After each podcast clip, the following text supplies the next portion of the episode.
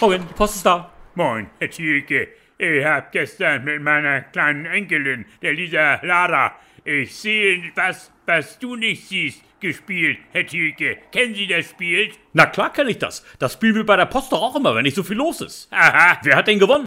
die Lisa Lara, die kann ja noch gar nicht so richtig sprechen, Herr Thielke. Ich hab sie haushoch geschlagen.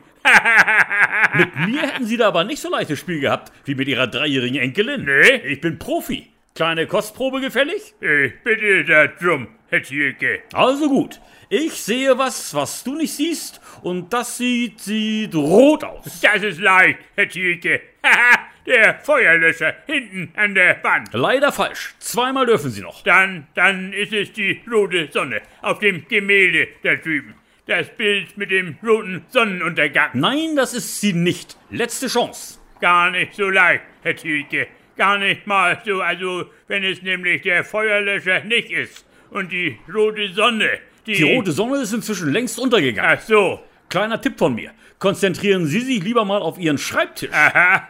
Ja, der Kugelschreiber, Herr Thielke. Haha, der könnte es sehr gut sein, wenn, also wenn Wenn er... er rot wäre, ganz genau. Ist er aber nicht. ich gebe auf, Herr Thielke. Aber, aber, wir haben doch gerade erst angefangen und Sie sind doch eigentlich ein echter Kämpfer, oder? Na gut, ich sehe was, was du nicht siehst, Herr Thielke, und das sieht braun aus. Haha, braun. Ihre braune Kordweste vielleicht? Jetzt habe ich keine Lust mehr.